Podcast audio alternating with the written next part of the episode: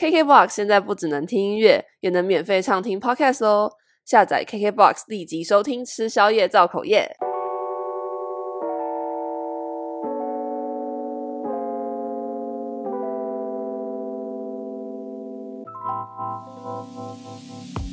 嗨，大家好，欢迎收听今天的吃宵夜造口业，我是 Simone。今天呢是口业信箱，然后今天这一封信呢是有关于。这位听众他有一个朋友，就是结婚之后怎么约都约不出去，你知道，好像从朋友变成网友这样，只要只要找他出去吃饭是干嘛都没有办法约出去，是这样子的一封信的内容。但是在进入今天的主题之前呢，我要先来抱怨啊。不过抱怨之后，我还要再讲一件事，就是我觉得以后我节目的开场不会再讲那么长，就是可能好，即便说我有三件事情想要讲，我也只会选一件事情摆在节目的开头讲，然后其他的我可能就是。挪到口业真心话再讲，因为我有在想说，是不是就是可能其实不是每一个人都喜欢听我讲一些就是抱怨啊，或是我生活琐事，他们可能点进来就真的只是想要听主题。可是我前面又讲一大堆废话，我不知道大家会不会就是可能会觉得说，你不要讲废话，我没有想听你生活琐事，我没有想听你抱怨这样子，所以想说，那我以后就是只要在节目开头前面讲一个生活琐事，或者讲一个抱怨。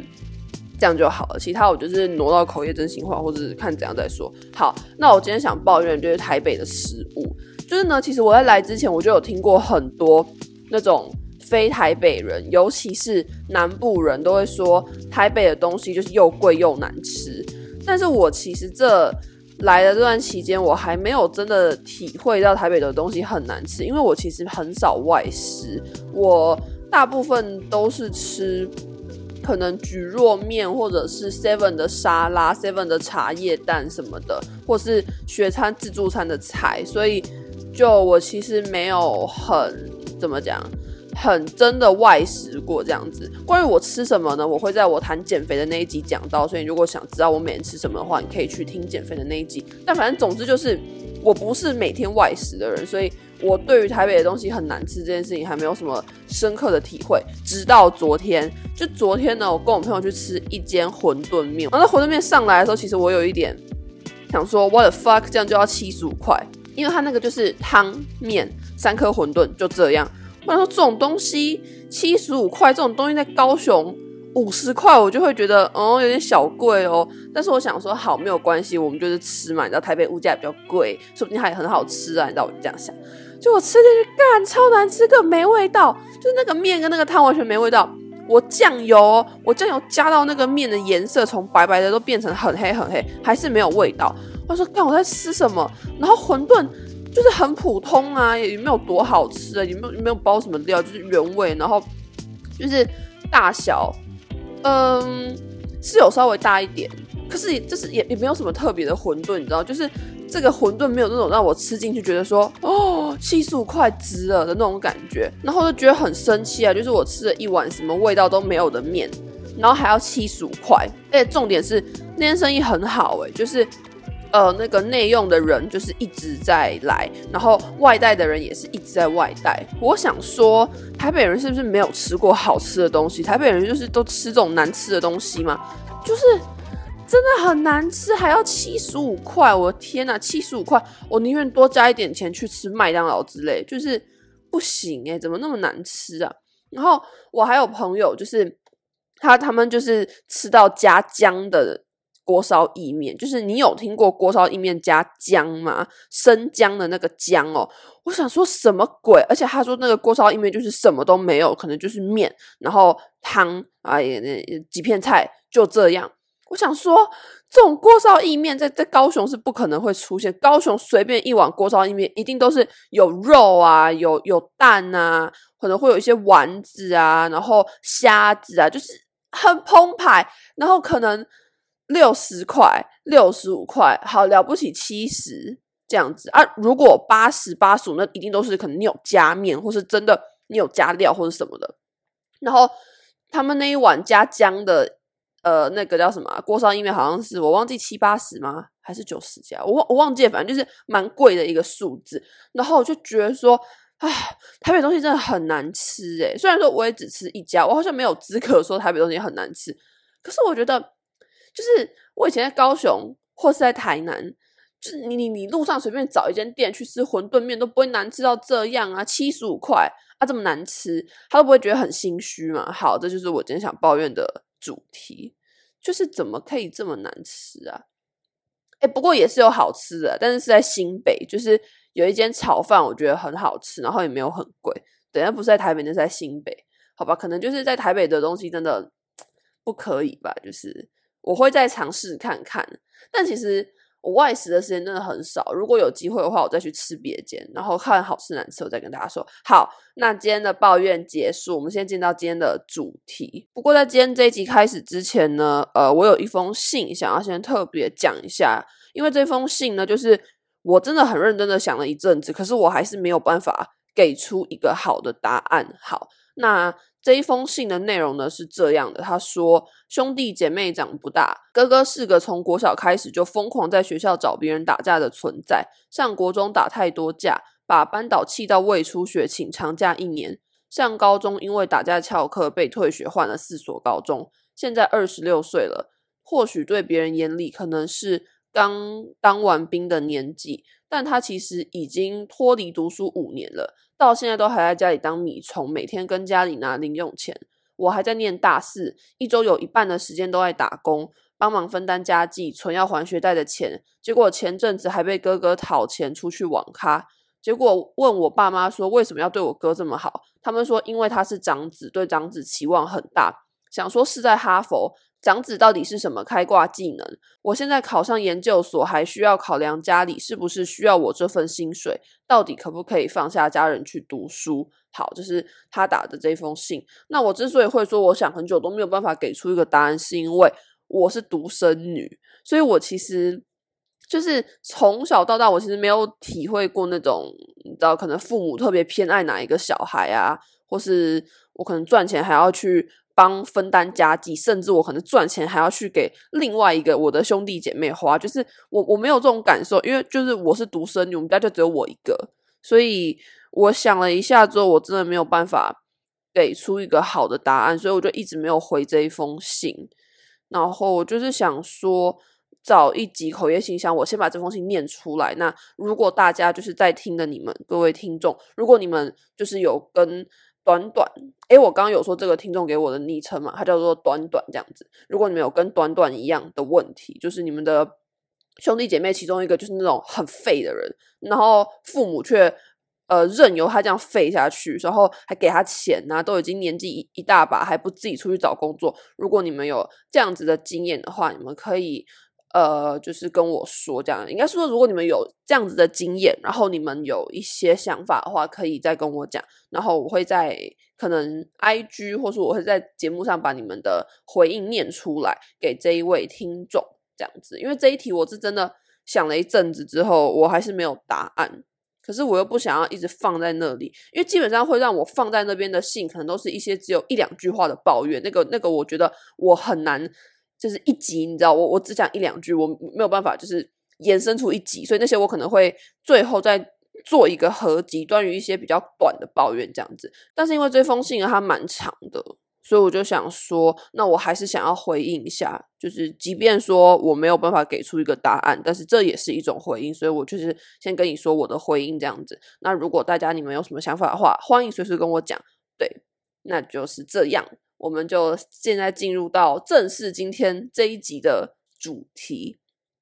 好，那这个信呢是这样说的：他说，Hi Simon，这个故事其实就是我好友结婚之后，因为他老婆而发生的。我这个朋友 C 跟他老婆长跑八年没有同居过，彼此老家不远，也没有打算搬出来住。他结婚之后，因为老婆嫁进来也搬进了他家，所以开始过同居生活。于是他推脱掉了所有的聚餐聚会以及跟他老婆无关的活动，说要陪老婆，毕竟新环境要适应。一开始的两三个月，我就算约 C，他推掉我都觉得合理，毕竟老婆也要适应期。一直到现在已经快一年了，他一样推脱掉了所有跟他老婆无关的活动。他能出来参与我们的活动，仅仅只有老婆回娘家的那几天。说是回娘家，其实也没有很远。就是像我前面所说的，彼此老家不远，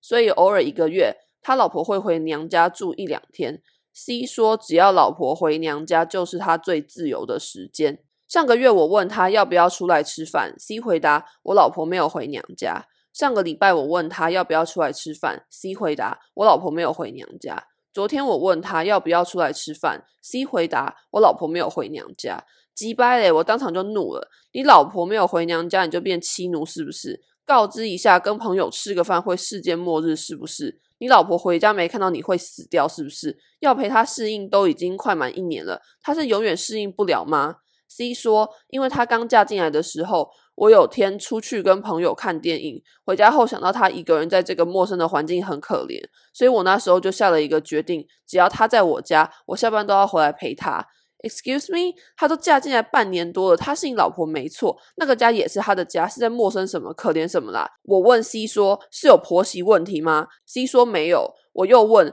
是他要求你不准出去，要回家陪他呢？C 说没有。我再问。那你跟他讲要聚餐，他会不准吗？C 说不会。我还问他会限制你的交友情况，或是他会要求你下班之后一定要马上回家吗？C 都说不会。干，我就不懂了。那你到底在坚持杀小？以后当网友算了。好，这是这封信的内容。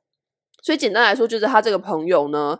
呃，自从娶了老婆之后，整个人都变了，你知道，变成。没有办法约出门啊，然后什么事情都哦，因为我老婆怎样，因为我老老婆怎样这样子，有点像是老婆宝，你知道，就是妈宝不是都会一直讲说哦，我妈妈说什么，我妈妈怎样怎样，所以就是那一直讲他老婆怎样的人，是不是就是老婆宝还是什么婆宝？那我先讲一下我看完这封信的几个心得好了，我觉得有几种可能，第一种可能就是呢。C 就是真的很想要一直陪他老婆，就是他想要无时无刻都跟他老婆在一起，他想要一下班回家就可以见到他老婆，就是这是第一种可能。第二种可能就是呢，他老婆叫他这么做，就是其实他可能也很想跟你们出去，但是他老婆就是要他说，你一下班之后就马上给我回家这样子，我觉得也是有可能。就是虽然他跟你讲说。老婆没有限制，但是谁知道呢？就是又不是当事人，所以谁知道他真的没有限制这样子？我觉得这是第二个可能。第三个可能呢？我觉得讲出来比较呃，怎么讲残酷，但我还是要说，就是 C 已经没有把你当朋友了，就是因为我觉得很多时候呢。我们可能都会讲说，哦，一个什么事情我没有空参加啦，哦，我没有时间跟你约出去啦，哦，我要去干嘛干嘛什么什么的，但其实都有时间，我只是不想跟你约出去而已。所以我觉得，或许又有一种可能是 C 已经不想要该跟你出门，或是 C 已经没有把你当成朋友了这样子。但是我要说，这绝对不是你的错，我觉得。就算他今天真的没有把你当朋友，我觉得这也不是你的问题，也不是说哦，你就是一个不好的人，还是说什么哦，你就变了什么的。我觉得没有，就是只是怎么讲？我觉得友谊这种东西就是要长久，真的很困难呢。我自己会这样觉得，就是其实我现在面对生活中，应该讲生命中，对这个命题比较大，就是面对生命中所有的那种感情连结，我都会有一种。就是如果我可以让这一段感情延续下去的话，那是我很幸运。但是如果今天这一段感情就是突然没有了、中断了，或者是对方就是突然不理我了，那我觉得好也就算了，因为我没有办法去强迫别人一定要活成我喜欢的样子。就是我没有办法强迫去说这个人他一定要永远当我的朋友、当我的男朋友、呃，当我的什么超级好朋友什么的，就是。我不会这样做，即便说我可能很希望他可以永远跟我这么要好，他可以永远都跟我这么无话不谈。但是如果哪一天他真的突然不理我了，我也会觉得说，哦，好，那就是这样，因为我我没有资格教别人永远活成我喜欢的样子。所以，嗯，我觉得真的很有可能是，就是 C 已经。没有把你当朋友，诶，不过其实这也可以验证，就是如果你跟 C 有一些共同朋友的话，你其实可以去问那些共同朋友说，哎，你们还有在跟 C 联络或是出来吗？在他结婚之后，如果你那些朋友也都说，干他都不跟我们约啊，超难约，整天在那边他老婆怎样的话，那就代表 C 应该真的是都在陪老婆，而不是说特意的不跟你出门。但如果你那些跟 C 的共同朋友都讲说有啊，我们上礼拜才去喝酒啊什么之类的话，那你就知道说 OK，可能 C 已经没有把你当朋友了这样子。对，那反正我想要讲的就是，就是这几种可能啦。在我读完你这封信之后，要么就是 C 真的很爱他老婆，那我就假设说他真的很很爱他老婆，那也就算了，因为毕竟那是他的选择嘛。就假设今天这件事情发生在我身上好了，然后我有个朋友就是这样都约不出去，说他他很爱他老公，或者他很爱他老婆什么的，我可能也就会觉得。好吧，算了，那就是你你的选择嘛，在你的心目中，你觉得陪老婆是大于跟朋友叙叙旧，那我接受，我可能不认同，但是我接受这样子。那如果是第二点，他老婆强迫他的话，那我觉得这个就更难，就是怎么样，更难去解决，因为今天是他老婆强迫他要一直回家陪。所以我觉得这个的话就是算了吧，就是这这这好难哦，因为是他老婆啊，又不是他，这太难了，这无解。好，第三个就是他其实已经没有把你当朋友了，这个我觉得比较好解，因为这个的解法就是呢，我觉得那就算了，就是人真的是会变的，我就是尤其是友情，你知道，我觉得人真的是会变的。当然，这个变呢是谁好谁不好，我不知道，我也不觉得有谁好谁不好，但是就是只是我们已经。不在同一个同温层了。那以前我会觉得，对于这种情况，我会觉得蛮失望跟遗憾。可是现在我是真心的觉得说，好，那就算了。可能我们就是真的没有办法再当朋友，那就算了。因为我不可能把一个人永远绑在我身边，我不可能要一个朋友永远活成我喜欢的样子。他永远就是怎么讲，都跟我这么要好啊，永远都可以 get 到我想要讲什么，get 到我的笑点，这样。所以就是我觉得。假设你去问了你跟 C 的共同好友，然后你发现，哎，C 真的就是没有约你出门，或是你发现说可能 C 的脸书或是 IG 都还是有在定期跟朋友出去玩啊、打卡什么的话，那应该就代表他没有把你当朋友。那我觉得就真的也不用太难过，就是没有人有义务要永远当我的朋友，没有人有义务要活成我喜欢的样子，包括我男朋友也是。假设我们哪天真的分手了，